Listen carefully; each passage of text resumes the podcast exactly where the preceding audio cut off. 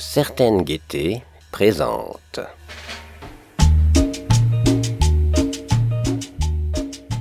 Je pense que vraiment le mouvement zapatiste a redynamisé, a créé vraiment une, un nouvel espoir. Ah, mais euh, c'est mexicain en fait, de ce, ce, dont tu parles. Je crois que c'était les zapatistes, c'est un mouvement liégeois, quoi.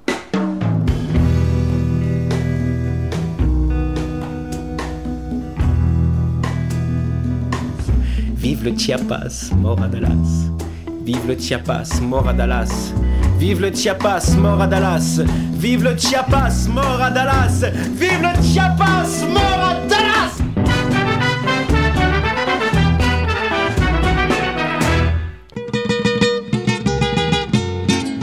La petite histoire du mouvement zapatiste à Liège. La pequeña historia del movimiento zapatista en Lieja. Les petites histoires des mouvements zapatistes à. Je fais partie des gens qui ont créé le collectif Chiapas euh, en 95 à Liège. J'ai aussi eu la chance de pouvoir euh, publier une traduction de euh, Femmes de maïs, Mujeres de maïs en espagnol. Donc j'ai travaillé dessus et le, livre a pu être publié par les éditions Rue des Cascades. Donc je fais pas mal de travail de traduction à travers le collectif Flor de la Palabra, qui a été une tentative d'organisation collective autour des textes du Congrès national indigène et des zapatistes, qui sont publiés sur Enlace Zapatista. Euh, je fais partie aussi du réseau collectif euh, des femmes et dissidences de la Sexta, qui s'est créé au début du confinement l'année dernière. Euh, et dont plusieurs des membres fondateurs font partie aussi du collectif de traduction. Et je fais partie des membres fondateurs du groupe Cafés qui distribue dans la région de Liège du café produit et récolté par les coopératives, par les membres des coopératives zapatistes au Chiapas.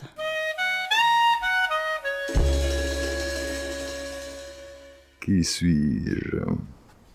Ben, Je suis ardennais, établi à Liège depuis une quarantaine d'années, on va dire, une bonne quarantaine d'années. Et euh, j'ai fait vraiment beaucoup de trucs très différents. J'ai des métiers très différents, euh, mais beaucoup dans le rock and roll, on va dire, hein, ou l'esprit rock and roll. Euh, voilà.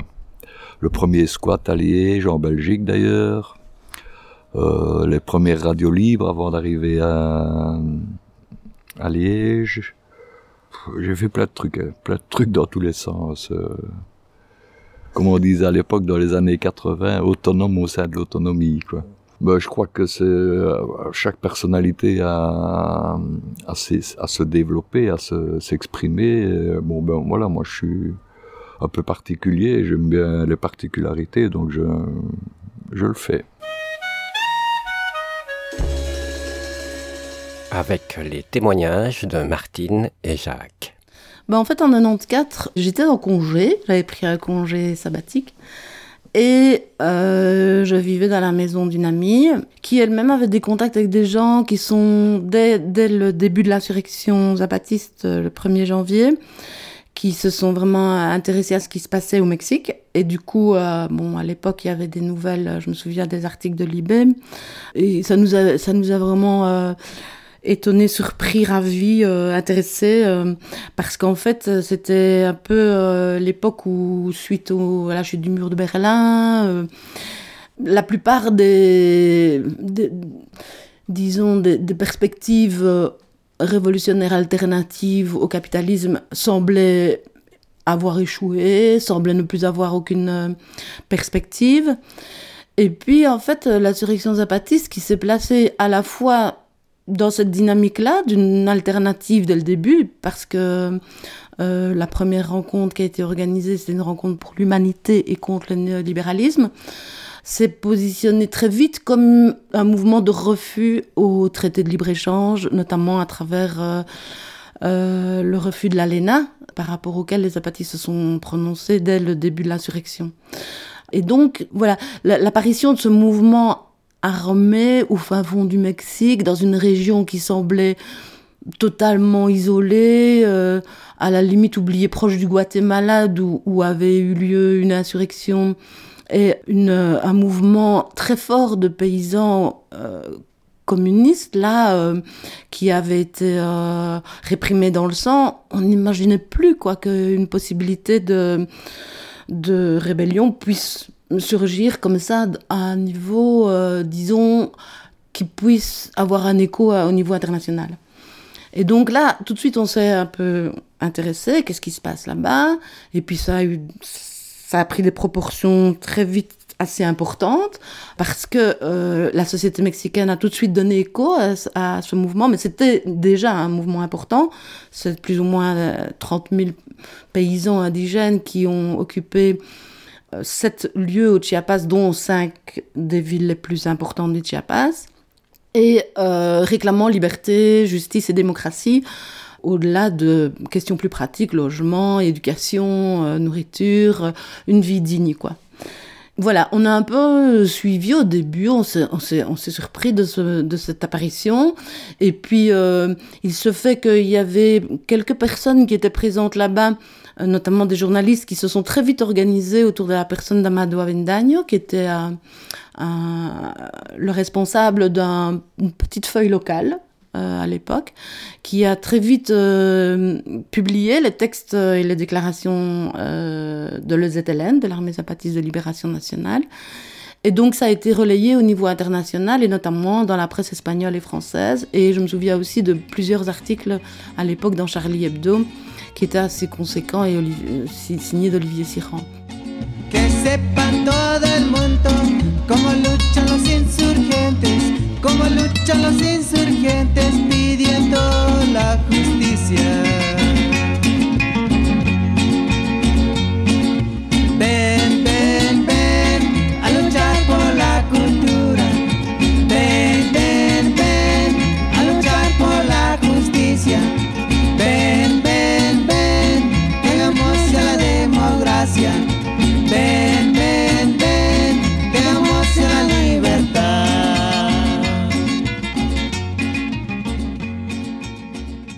Donc on a suivi ça de près. Et puis voilà, très vite, euh, euh, a été secondé par la, par la société civile euh, mexicaine qui a demandé à cesser le feu parce que la première réponse du gouvernement, ça a été d'envoyer l'armée sur place. Donc il y a eu une répression, il y a eu des échanges, euh, des échanges armés, il y a eu des morts de deux côtés, principalement du côté de l'EZLN, des zapatistes. Et euh, la, grosse pression de la société mexicaine a fait que l'armée s'est retirée. Enfin, pas retirée, un un cessez, il y a eu un cessez-le-feu qui a été décrété. Et grâce à l'intervention aussi de Samuel Ruiz, qui était l'évêque de San Cristobal, s'est mis en place un, processus de dialogue avec le gouvernement euh, mexicain qui ont abouti aux accords de San Andrés, reconnaissant l'autonomie des communautés indigènes. Et par rapport à ça, ben, il y a eu une participation très forte aussi de communautés indigènes ailleurs au Mexique, qui sont d'ailleurs aujourd'hui un peu le relais euh, principal de l'EZLN dans la société mexicaine. Et donc voilà, c'était pourquoi ça, nous a intéressé? Parce qu'en fait il y avait une sorte de, de d'un côté une rébellion vraiment conséquente euh, au niveau du nombre, au niveau de l'écho, au niveau de, du contenu aussi. Et un des éléments porteurs de cette rébellion et qui moi m'intéressait vraiment, c'était euh, la remise en question des accords de libre-échange nord-américains, qui en fait, ces accords disaient que la terre était désormais vendable. Et ce qui nous paraît, nous, c'est normal, on vend une maison, on vend une terre, voilà. Ben non, ils sont dans, dans les communautés indigènes au Mexique, il y a euh, une forme de communauté aussi des terres, de gestion communautaire des terres, euh, à travers les rideaux ou les terres communautaires qui sont reconnues depuis euh, l'indépendance du Mexique.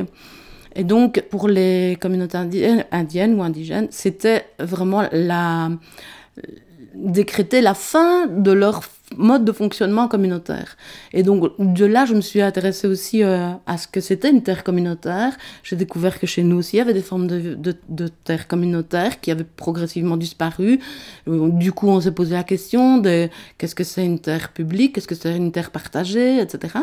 Et donc, voilà, très vite, les liens se sont faits entre ce que eux remettaient en question du monde... euh, du monde néolibéral et ce que nous, on vivait ici, et des formes de mise en place d'autres choses. Qu'est-ce qui pourrait construire une autre, une autre forme de vie en commun parce que, et c'est de plus en plus évident, enfin, je veux dire, aujourd'hui, pour moi, c'est encore plus clair, mais on a besoin d'autre chose. On ne peut pas continuer avec, enfin, c'était déjà très clair à l'époque, mais on a l'impression que les deux courants se sont, enfin, il n'y a pas une polarité aussi forte, mais je crois que dans la société, le, les gens sont plus partagés, mais en tout cas, pour moi, c'est clair. Aujourd'hui, euh, on a signé la déclaration pour la vie euh, qui a été rendue publique par les zapatistes le 1er janvier et qui est clairement euh, une critique du capitalisme fondamentalement et qui dit que ça ne nous conduit qu'à des à des perspectives suicidaires, quoi. Donc, il faut trouver d'autres manières de, de, fonctionner ensemble. Et je crois qu'elles sont déjà en place chez nous, d'une certaine façon. Et, et voilà, c'est ça qui, qui m'a motivée, c'était de, voilà, comment remettre en question des choses avec lesquelles je suis pas à l'aise, je suis pas bien dans ce monde-ci. Et j'ai du coup rencontré beaucoup de gens euh, avec qui partager ça. Et ça a enrichi vraiment euh, très fort euh, les perspectives même ici. Quoi.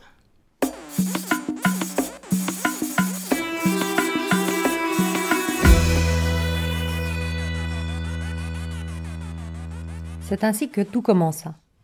Quelques jours après eut lieu la première action de soutien à Barcelone et dans beaucoup d'autres endroits de la planète.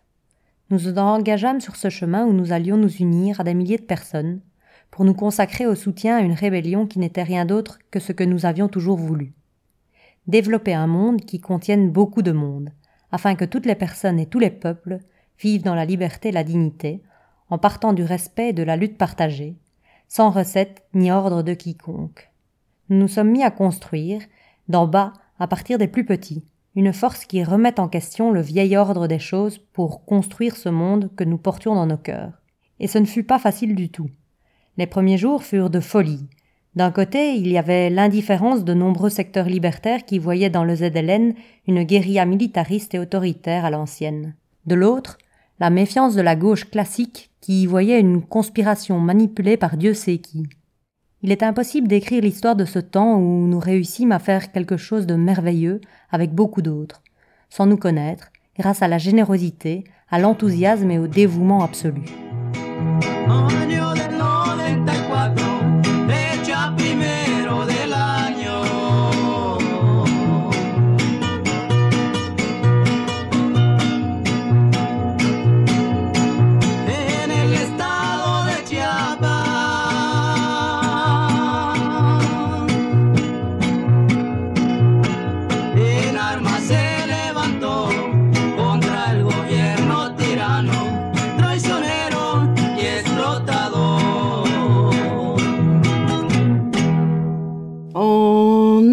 Moi j'ai vécu quelques mois euh, à Barcelone.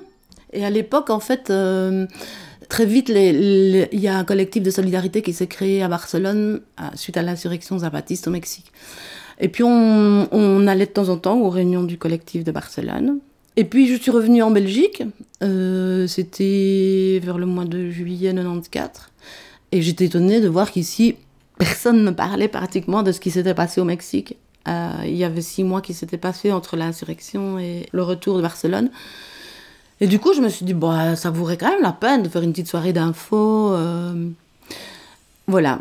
Et puis on s'est dit, où est-ce qu'on pourrait faire ça? Et l'idée au départ, c'était vraiment de faire une soirée d'infos, une rencontre, et puis c'est tout, quoi. Enfin, c'était pas créer un collectif.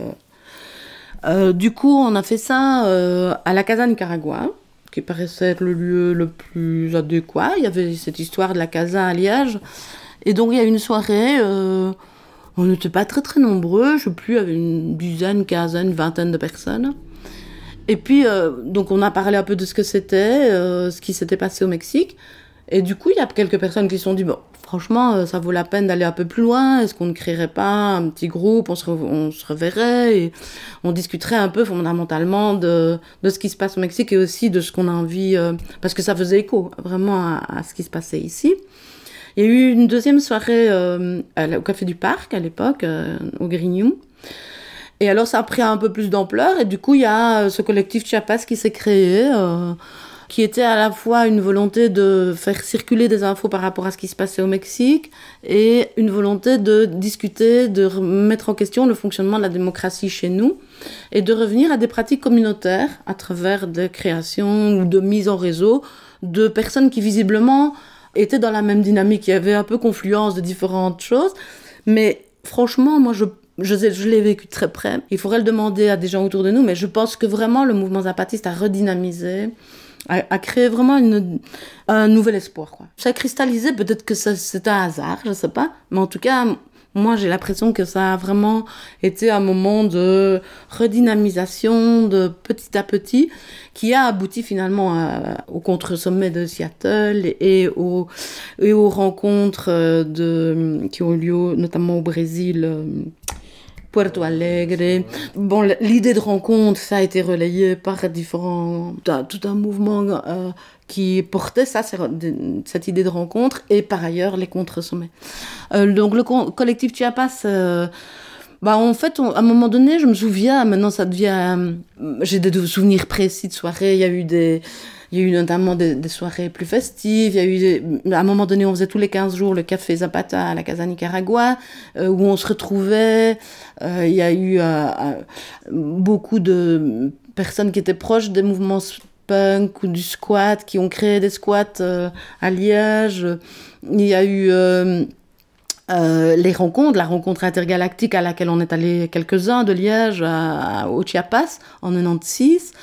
Et puis euh, voilà, il y avait des, moments. On a reçu aussi des, gens qui venaient du Mexique nous visiter, des gens euh, qui étaient porteurs de projets de revue. Euh, on a participé aussi. Non, là, il y a eu une rencontre, des rencontres suscitées par les apatistes en Europe en 97 ou 98.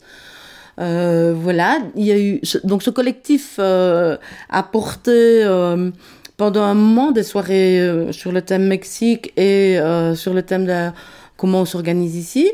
Et puis petit à petit, avec les rencontres, et puis la sixième déclaration qui a été publiée en 2005, un appel à rallier la déclaration. Donc c'est une déclaration euh, qui explique un peu, avec les mots des apatistes et avec leurs, euh, des rencontres qui ont eu lieu au niveau des communautés, un texte a surgi qui s'appelle la sixième déclaration et qui proposait notamment, bah, il nous disait, et ça c'était aussi intéressant, c'était de nous soutenir à travers la vente du café. Donc en fait, pendant longtemps, les collectifs de solidarité, je me souviens, moi, dans ma jeunesse, on, on entendait parler des collectifs de solidarité au Nicaragua, au Guatemala, et c'était quelque part souvent des façons de... Enfin, moi je n'y ai pas participé, mais c'était des gens qui se sentaient en accord avec les propositions de, de la gauche au, au, en Amérique latine et qui soutenaient des Chiliens, des Guatémaltèques. Mais moi je pense que quelque chose que les apatistes ont apporté qui est neuf aussi avec les apatistes, c'est de dire on vient vous soutenir nous. C'était quand même incroyable nous on n'a rien, on est les plus pauvres, les plus oubliés, les plus sans visage de tout et on vient vous soutenir. Donc on a vraiment apprécié cette idée que en fait, on est égaux, même si on n'a pas les mêmes ressources, même si on vit pas dans le même monde, on a des choses à s'apporter et c'est très clair que nous, on a, on, a vécu ça très fort, le, fait qu'ils nous apportent quelque chose. Moi, je me souviens que chaque fois que je lisais un texte zapatiste, ça me redonnait du dynamisme, ça me redonnait des envies, alors qu'on était souvent enfermés ici dans des logiques très étouffantes. Quoi. Et donc voilà, ils ont dit, euh, on vous, va vous vendre du café.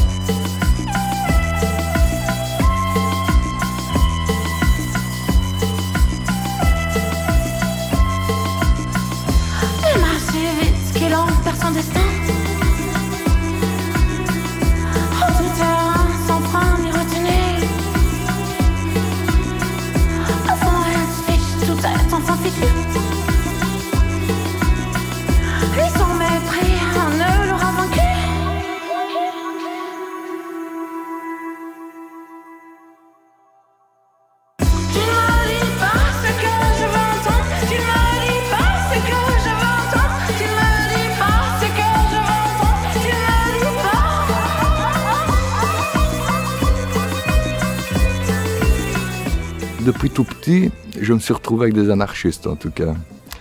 Déjà, euh, bon, ceux qui étaient euh, avant que les écolos existent, euh, c'était les amis de la terre, on va dire. C'était comme fort libertaire. Hein. D'ailleurs, les premiers échevins, tout ça à Liège, c'était des libertaires. et bon, je ne me retrouvais pas dans l'anarcho-syndicalisme, par exemple, ou dans des. Enfin, j'ai jamais lu les bouquins sur l'anarchie, mais il s'est fait que je me retrouvais tout le temps avec les anards, quoi, que ce soit dans les concerts ou dans les balades, ou mes amis, euh, c'était tous des anards, je sais pas pourquoi, euh, c'était question d'affinité, on va dire. Et puis quand euh, j'ai lu, euh, ou je me rappelle pas si on les entendait, je crois qu'on les lisait à l'époque, euh, les premiers communiqués zapatistes, je me suis dit, ah ben c'est ça moi. Moi, moi je suis comme ça, quoi. Ça collait avec euh, mon anarchisme, on va dire, quoi. Donc euh, dès le début, euh, c'est comme ça que j'ai rencontré Martine et d'autres, par exemple. Mais avant de connaître Martine, euh, on avait déjà un groupe, c'était la fête de Pierreuse cette année-là. On s'était dit, on va faire euh, le bénéfice de la fête, ce sera pour euh, financer une école euh, en langue tzotzil au Chiapas, quoi. Et puis hop, Martine est venue avec euh, deux, trois autres personnes et c'est là qu'on a vraiment démarré, je crois. Enfin, peut-être qu'ils avaient déjà eu des réunions, mais on a commencé euh, le collectif Chiapas euh, en 1994, sans doute. Hein, ouais. Voilà, et ça ne s'est pas arrêté depuis.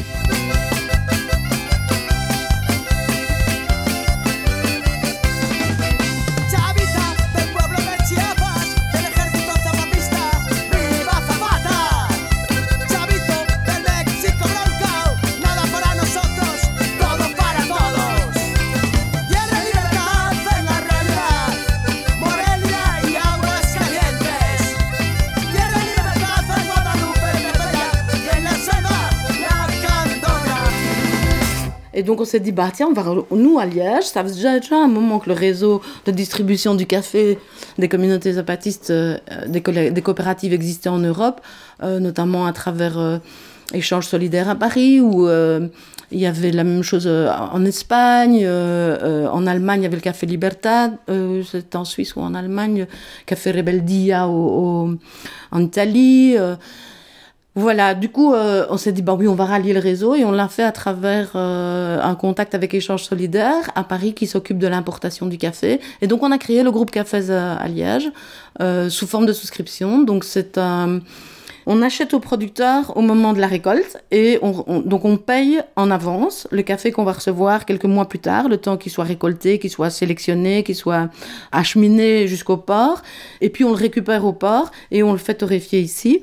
Et donc on a créé petit à petit un réseau comme ça de, de personnes qui sont intéressées à s'acheter du café directement. Il y a, il y a l'idée d'éviter le plus d'intermédiaires possible, dans la mesure où ces intermédiaires souvent sont des coyotes. Euh, c'est pas toujours le cas, hein, mais je veux dire, euh, la plupart du temps, les, le café, les produits qui viennent euh, des, des- pays lointains sont euh, l'objet d'une exploitation terrible des paysans.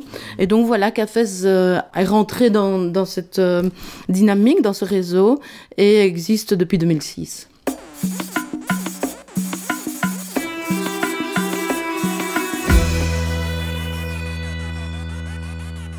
Se sont alors tissés, à travers le monde, des réseaux forts qui naissaient de tous côtés. En Catalogne, des milliers de personnes prenaient connaissance de la rébellion et y participaient. Elles étaient de toutes les couleurs, de toutes les formes de pensée, de tous âges et de partout. Elles se servaient du collectif et lui donnaient du sens. Sans ces réseaux, nous n'aurions rien été. Et de cette culture rebelle et libertaire surgissait notre façon de faire. Respectueuse et silencieuse, constante et forte, formant des ponts, sans centre directeur ni personne qui donne des ordres. Pendant des années, nous fûmes des milliers à découvrir des territoires et des cultures qui, de leur côté, apprirent à nous connaître, et, en marge du pouvoir, nous établîmes des relations et construisîmes des luttes communes qui nous enrichirent mutuellement. Le collectif y apportait tout ce qu'il pouvait, mais ce qu'on arrivait à faire était le résultat de l'effort de beaucoup de gens qui ne demandèrent jamais rien en échange, comme les femmes de maïs. Prologue du livre Femmes de maïs de Guillaumard Rovira.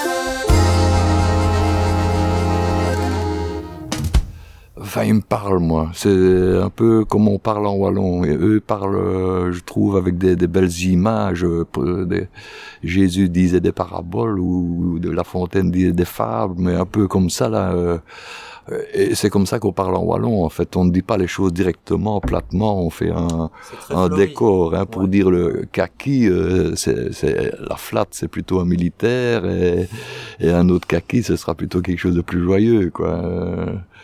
Euh, c'est ouais, voilà, c'est un peu comme le wallon, et c'est ça probablement que je m'y retrouve, quoi. Ça que j'apprécie tant. Il y, a- il y a un truc qui m'a un peu fait marrer. euh, c'est que les, les, les gens, à un moment donné, des, gens me disaient euh, Ah, mais euh, c'est c'est mexicain, en fait, de ce, ce, ce dont tu parles. Je crois que c'était les apatistes, c'était un mouvement liégeois, quoi. Tu vois, tellement on avait fait, euh, je veux dire, de, ouais, de, et, et de, enfin, voilà, des petits fanzines et des trucs, des, des textes que les gens croyaient que c'était un mouvement politique qui était né à Liège, quoi. Euh. Voilà, ça c'est un peu rigolo quand même. Mais c'est vrai qu'on était fort. Hein. Enfin, on a, on a fait plein de trucs, euh, bon, souvent très joyeux aussi, hein, parce que les japatistes ils travaillent, mais après ils font la fête. Et bon, ça, ça me convient bien aussi, quoi. Et je crois que en Belgique, en tout cas, on est le, le groupe euh, qui a vraiment euh, fait remuer la, la sauce. Hein. Je crois qu'à Liège, on est fort. Hein. Enfin, à Paris, il y a un groupe, euh, à Barcelone, il y a un groupe, euh, mais à Liège, on est quand même fort. Quoi. On est, euh, et on se connaît tous, hein, d'ailleurs, tous les anciens, euh, que ce soit à Paris, Barcelone euh, et ailleurs. On un petit groupe d'anciens, on s'entend bien. Nous écoutons et observons également les résistances et les rébellions qui, bien qu'elles soient tues et oubliées, n'en demeurent pas moins essentielles, traçant des pistes pour une humanité qui se refuse à suivre le système dans sa marche forcée vers l'effondrement.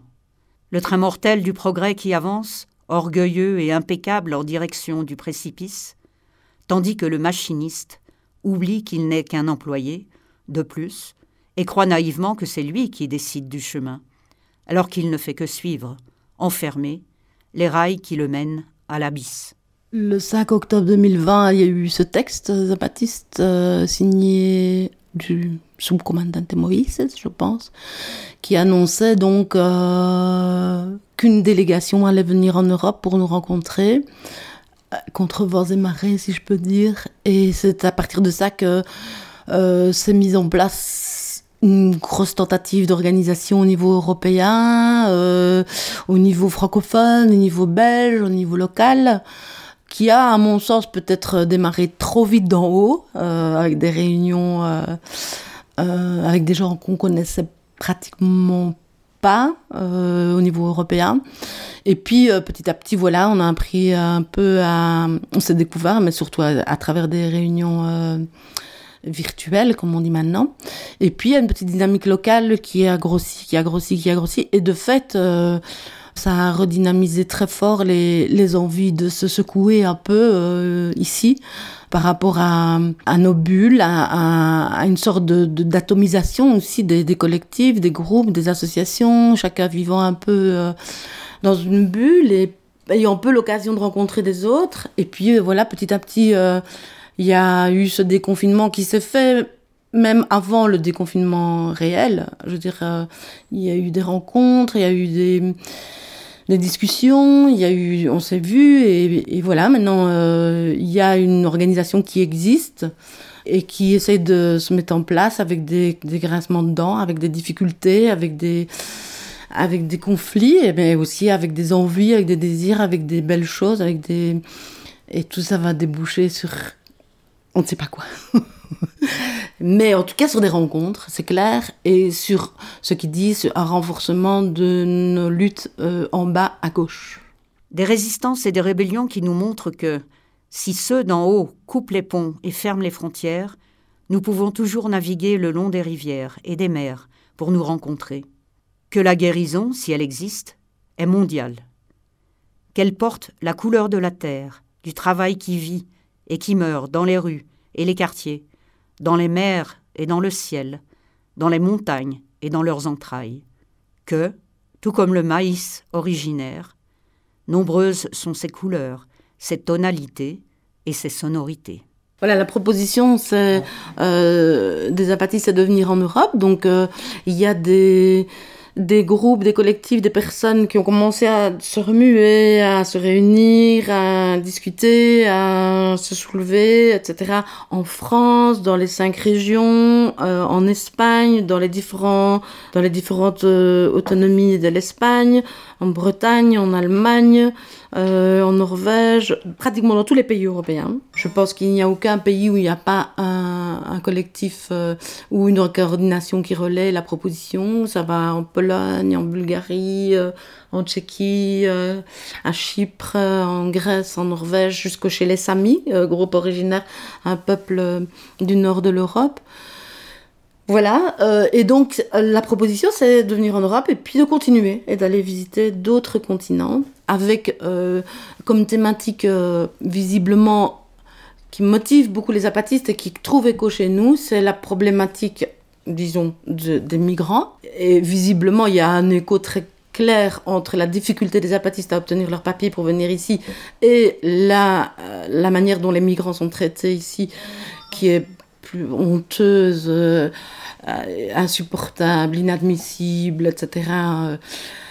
avec ce qu'on connaît dans l'actualité en Belgique. euh, donc euh, il y a beaucoup de, cho- de choses qui se passent, de collectifs qui se bougent autour de ça, qui essayent de, de renverser la vapeur. Et l'autre problématique, c'est celle des femmes, parce que la grosse majorité des, des personnes de la délégation zapatiste seront des femmes, trois quarts probablement, euh, de femmes qui viendront aussi en lien avec la thématique euh, de la loi révolutionnaire des femmes et euh, de l'importance accordée à la place des femmes dans l'organisation zapatiste, disons. Et donc il y a une rencontre qui aura lieu Là, aujourd'hui, on est le 21 juillet, donc la semaine prochaine, le 28 et le 29 juillet, il y a une rencontre non mixte qui est proposée à la ZAD de Notre-Dame-des-Landes, qui sera suivie de deux jours de rencontres mixtes. Et donc, la, thématique qui est portée par euh, la remise en question du genre euh, en Europe est importante aussi dans cette venue. Et puis, bon, bien sûr, il y a aussi d'autres thématiques qui paraissent importantes, qui sont importantes par rapport aux collectifs qui sont impliqués dans, dans l'organisation de, l'accueil au, au qui sont euh, les violences policières, qui sont euh, le rapport à et au territoire, qui sont euh, la santé, qui sont l'alimentation. Voilà. La petite histoire du mouvement zapatiste à Liège, un podcast du Labo Radio et de Pire FM, réalisé par Ludovic Bastille, Christian Depouron et Thomas de Roubaix. Une production de la SBL d'une certaine gaieté, avec l'aide de la Fédération Wallonie-Bruxelles. Merci à Florence de Roubaix pour ses lectures de Femmes de maïs de Guillaume Rovira, publiées aux éditions Rue des Cascades. Merci à Radio Zinzine pour l'utilisation d'extraits sonores de la série Le voyage des zapatistes, chronique d'une rébellion. Et bien sûr, un grand merci à Martine et Jacques pour leurs témoignages édifiants.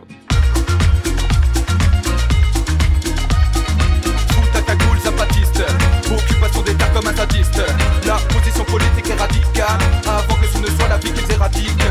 Sous ta cagoule zapatiste Occupation des terres comme un sadiste au-delà des frontières Révolution sociale, écologiste et libertaire. Sous ta cagoule zapatiste Occupation des terres comme un sadiste. La position politique est radicale Avant que ce ne soit la vie qu'ils éradiquent. Sous ta cagoule zapatiste Occupation des terres comme un sadiste. C'est un appel au-delà des frontières Révolution sociale, écologiste et libertaire. Je suis subcommandant Marx, je suis le responsable de Zapatista. Bueno, nosotros les pedimos eh, Ce que nous demandons depuis janvier 1994, c'est qu'on nous écoute, comme on écoute n'importe qui, qu'on nous parle comme à tout le monde. Eh, Nous ne voulons pas qu'on nous voit comme des surhommes, qu'on nous idéalise, qu'on fasse de nous des héros modernes, mais qu'on nous voit comme n'importe quel être humain qui lutte pour sa dignité. Nous ne cherchons pas le pouvoir. Nous ne voulons pas être président, député, sénateur ou exercer une quelconque responsabilité gouvernementale. ser Nous voulons un espace pour pouvoir vivre avec dignité.